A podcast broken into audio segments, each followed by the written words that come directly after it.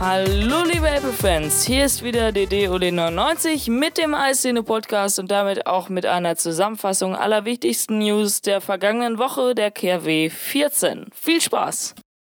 In den USA hat Apple in dieser Woche einen neuen Channel auf dem Apple TV freigeschaltet, und zwar den CNN Go Channel. Über diese Anwendung hat der Nutzer nun die Möglichkeit, auf die CNN Mediathek oder auch auf das aktuelle Live-Programm über Apples Set-to-Top-Box zuzugreifen.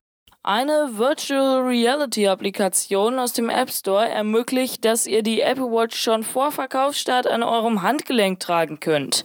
Die belgische App zeigt euch das 3D-Modell einer 42 mm Version der Apple Watch an, sobald ihr eine Schablone aus dem Internet an euer Handgelenk legt, die ihr zuvor ausgedruckt habt.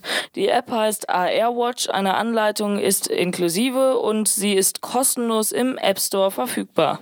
Berichten zufolge beginnt Apple derzeit damit, Antivirus-Applikationen aus dem App Store zu entfernen. Bisher füllten diese Apps sogar noch eine eigene Kategorie im Store. Diese Kategorie sowie alle zugehörigen Apps entfernte der US-Konzern jedoch nun kommentarlos.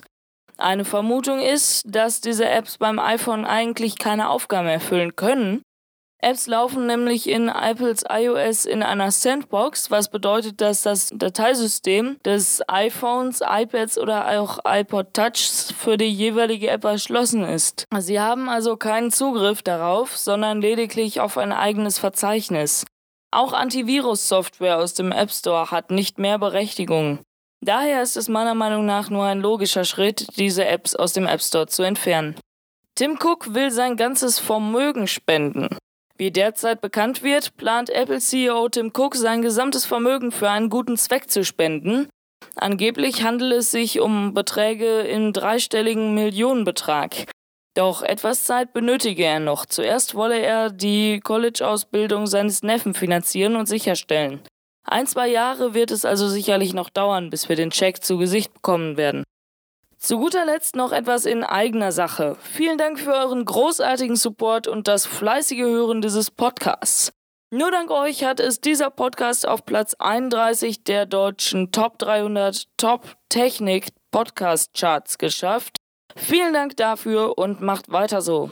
Das war's schon wieder für diese Ausgabe des Eisszene Podcasts. Nächste Woche übernimmt dann wieder mein Kollege Mix Bambulis. Macht's gut, bis dahin, ciao.